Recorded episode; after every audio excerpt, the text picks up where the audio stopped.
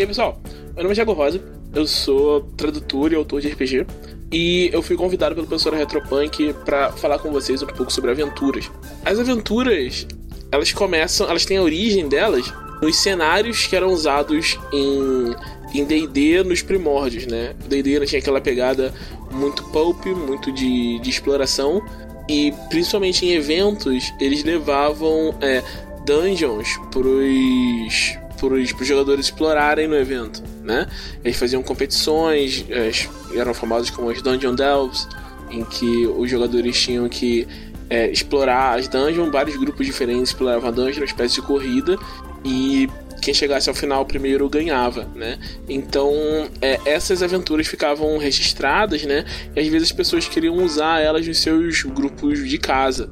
Então, essa a ideia que a gente tem de aventura como um, um produto, alguma coisa que tem uma, uma, capa, um nome, isso surge desse, desse momento, né? Elas têm nome para poder ser é, pra gente poder se referir a elas por causa disso. Normalmente, nessa época, o, o nome era a dungeon que estava sendo explorada. Então, a aventura era o nome da dungeon. Aventuras baseadas em lugar, tá?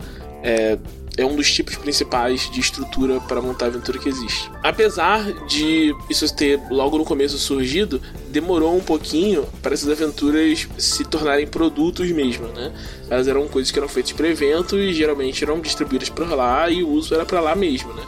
Tem algumas aventuras clássicas da época que demoraram muito para entrarem à, à venda de verdade, porque hum, não se tinha essa, essa ideia da aventura como um produto comercial. Isso mudou com a Judges Guild, que eles conseguiram uma licença para fazer é, conteúdo oficial para D&D a preço de banana, porque na época os caras, os próprios caras da TSR não achavam que isso fosse é, viável economicamente, assim, que isso fosse de fato dar dinheiro. O, o nível de qualidade deles era bem amador, né, para os nossos padrões atuais mas eles estabeleceram que isso era possível, né? E logo mais pessoas entraram nesse mercado e começaram a fazer aventuras, incluindo a própria Wizard, né? Hoje em, hoje em dia, quer dizer, incluindo a, própria TSR. Hoje em dia, a Wizard, que publica D&D, tem meio que controla, né? Meio que gerencia os seus próximos lançamentos a partir das aventuras. Então, tinha comentado sobre aventuras baseadas em lugar. O que, que significa uma aventura baseada em lugar? Significa que é, essa aventura se concentra em uma, uma localidade, né? um, um ambiente, e como os personagens dos jogadores reagem aos elementos daquele, de, daquele ambiente. Né? É, quando a gente pensa em aventura baseada em lugar, a gente frequentemente pensa em dungeon. Né? Principalmente fantasia medieval, você pensa em um lugar subterrâneo, com várias câmaras, com monstros diferentes dentro das câmeras, e os jogadores entram nas câmaras e exploram, né? Isso é, é, é um pouco curioso, que a gente tem no, no Brasil uma, é uma tendência a dizer que essas aventuras são lineares, que aventuras baseadas em lugar tendem a ser mais lineares. Isso é uma questão que eu já ouvi muito de, de muitos mestres aqui, mestres experientes inclusive, e é uma questão em que esses mestres, experientes ou não, estão completamente errados. Né? O controle do progresso de uma aventura baseada em lugar está completamente nas mãos dos jogadores. Eles é que decidem quando eles vão parar, eles que decidem quando eles vão descansar, eles que decidem para que lado eles vão. E, por causa disso, essas aventuras são não lineares, em sua maioria. Né? É, a natureza de, de lidar com lugares em primeiro lugar faz com que as aventuras baseadas em lugar sejam mais voltadas para exploração. Normalmente você vai ter é, elementos no lugar que os jogadores querem descobrir, eles vão ter que é, procurar alguma coisa ali. Então, é, se isso não for um, um ponto central do que você está pensando, talvez uma aventura baseada em lugar não, não se adeque muito bem ao que você pretende realizar. É, essa questão do, do controle narrativo ficar na mão dos jogadores, o controle do ritmo narrativo ficar nas mãos deles, dá uma liberdade muito grande para o que os jogadores vão fazer. E isso inicialmente parece muito positivo, né? porque os jogadores é que vão, vão controlar o ritmo. Isso é uma daquelas vantagens muito grandes do RPG em relação a, a outros tipos de jogos, né? Que é, de dar mais autonomia para o jogador, né? Você pode fazer o que você quiser. E, mas isso tem uma algumas desvantagens, né? Quando você tem uma quantidade muito grande de opções, as pessoas acabam por ficar. por ter dificuldade de, de escolher entre essas opções. Então, às vezes, o jogo trava, né? Se o jogador pode fazer qualquer coisa, ele muitas vezes acaba não fazendo nada, né? Se ele só precisa sobreviver, ele acaba ficando satisfeito e quieto e não explorando de verdade, não é, indo para os outros lugares da, daquele local, né? Isso surgiu desde muito cedo nesse modelo, né? Então ele é um problema solucionado já, porque as boas aventuras baseadas em lugar dão um objetivo claro para os jogadores realizarem. Eles estão entrando na dungeon para buscar a espada sagrada. Eles estão entrando no castelo para resgatar o príncipe esse tipo de coisa. Isso pode parecer extremamente clichê, mas ter um objetivo óbvio faz com que as coisas andem, né? Que é um dos, das, um dos motivos de termos chegado às aventuras baseadas em evento, que a gente vai abordar em seguida. Ainda sobre as aventuras baseadas em lugar, é... uma outra forma de tornar elas melhores é garantir que esse lugar seja interessante, né? Um buraco cheio de câmaras e monstros não pode até ser interessante se for a primeira vez que você está jogando, mas você vai se cansar disso rápido, né?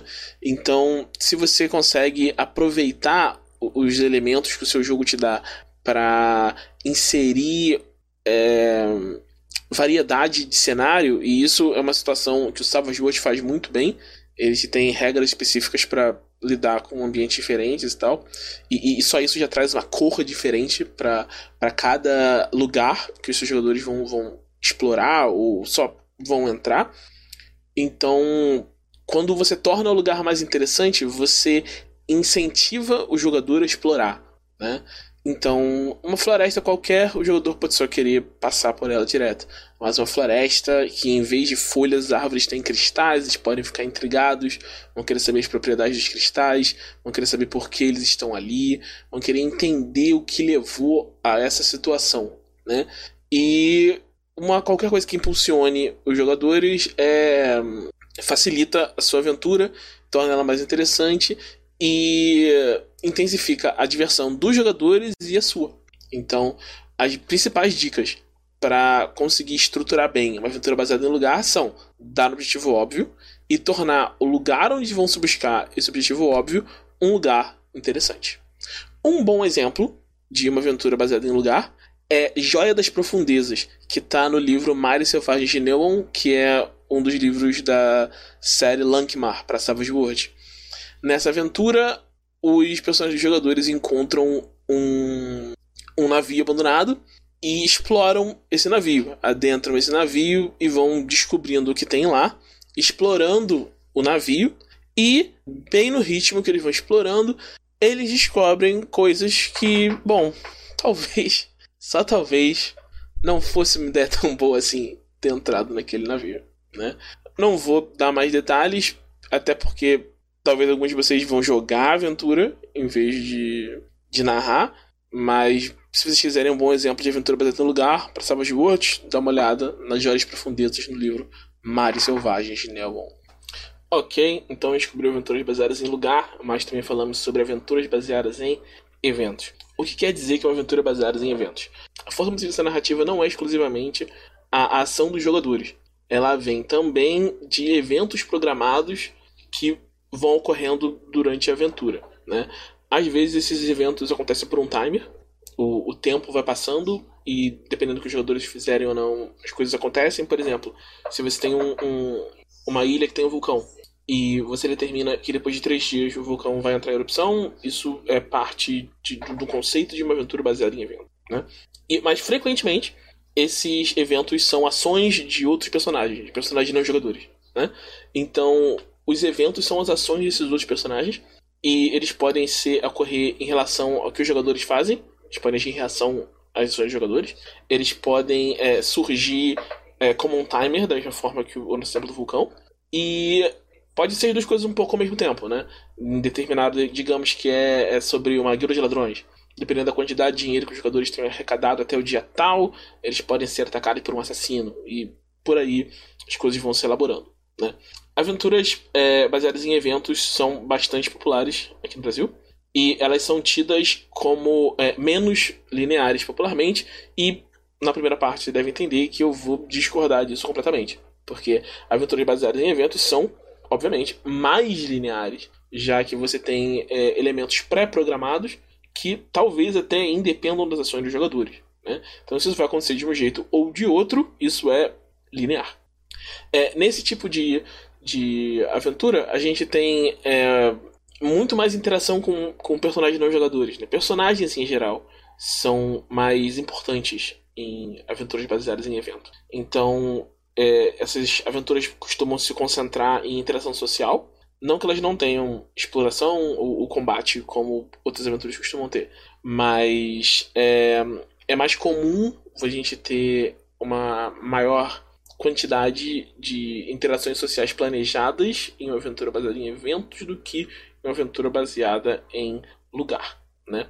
Sobre origem, as aventuras baseadas em eventos meio que estão aí faz muito tempo, mas o, o modelo mesmo foi popularizado e, e acho que dominou né, a, a, forma de fazer aventuras a partir de, do, do trabalho dos Hickman, né? Esse pessoal eles faziam é, aventuras que não, não eram oficialmente de D&D, mas eram de D&D. E elas seguiam um modelo um pouco diferente, eles tinham algumas diretrizes que o pessoal chamava, hoje em dia o pessoal da SR chama de Manifesto da Revolução Hickman, né? Que eram objetivos que eles tinham para a aventura dele, né? Algumas coisas até é, até para as aventuras de baseadas em lugar, elas meio que foram adotadas, que é de ter um objetivo claro, como a gente mencionou antes e tal, e uma coisa que eles enfatizavam muito, e daí vem essa predileção pela interação com NPCs, era dar objetivos que fossem além do dungeon crawling, né? Além de rastejar masmorras, além de pegar tesouros, além de matar monstros. É dar outras questões, outras coisas para se fazer, né? Dilemas morais, esse tipo de coisa. Um bom exemplo de baseada em eventos é Fuga de Angra Zero, que é uma aventura para Savage World, em que os personagens dos jogadores são prisioneiros em uma prisão por supervilões. E coisas acontecem independente do, das ações dos jogadores e eles precisam lidar, eles precisam reagir a esses eventos para irem se adaptando a eles, a partir daí escapar ou sobreviver ou várias outras alternativas dentro da aventura. Então a gente já falou de aventuras baseadas em lugar, aventuras baseadas em eventos e agora é importante a gente falar que elas não precisam ser mutuamente excludentes. Né? Você fazer uma aventura baseada em lugar não quer dizer que você não vai incluir eventos. Você pode fazer uma interseção entre esses dois tipos de aventura. Né? Você pode ter um, um lugar para os jogadores explorarem, né? um lugar bem trabalhado, um lugar interessante, seguindo todos aqui, um lugar com objetivo claro, com todos aqueles traços que a gente tinha comentado antes no, no vídeo. E dentro desse lugar você pode estabelecer vários eventos provavelmente vindo de é, personagens não jogadores que vão interagir com os personagens, né? E ter o melhor dos dois mundos, então, né? Então, qual, qual seria o problema de fazer isso, né? Bom, o, o problema é que isso dá muito trabalho. Você está basicamente fazendo duas aventuras em uma, né? E a maior parte desse trabalho de preparação que você vai fazer, que vai ser um trabalho considerável, provavelmente não vai ser usado pelos jogadores. Então, se você você pode até guardar para usar em outros momentos, usar pedaços da aventura mais tarde. Se for um lugar, você pode aproveitar o lugar quando os jogadores retornarem a ele. Mas é bom lembrar que uma aventura grandiosa dessa, né, que seja ao mesmo tempo uma aventura baseada em lugar e uma aventura baseada em eventos, vai te dar uma quantidade considerável de trabalho. Se você não quiser ter essa quantidade considerável de trabalho, você pode procurar aventuras prontas da Retropunk que já façam as duas coisas. Um exemplo que eu gosto muito é Assassinato no Expresso Hellstrom, aventura para Deadlands, que coloca os jogadores em um trem a destino, uh, rumando para uma uma cidade específica na companhia de cientistas loucos, né? Enquanto os jogadores estão no trem, acontece um assassinato. E cabe aos jogadores descobrir qual dos cientistas loucos é o assassino enquanto sobrevivem nesse ambiente curioso que é um, um trem no, no, mundo de Deadlands, né? Num, mundo que tem é, essa, essa fantasia louca, essa pegada de horror, essa pegada de, de ciência insana, né? E o próprio, o próprio trem tem seus, seus elementos interessantes para serem explorados, e enquanto os jogadores interagem com os, os cientistas, né, que são os grandes personagens aí, e os eventos que vão acontecendo ao longo da viagem. Né?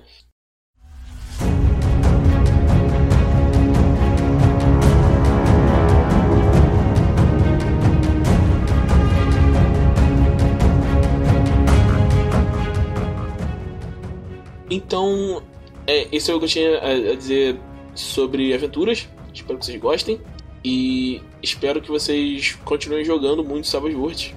Então, um abraço e até a próxima.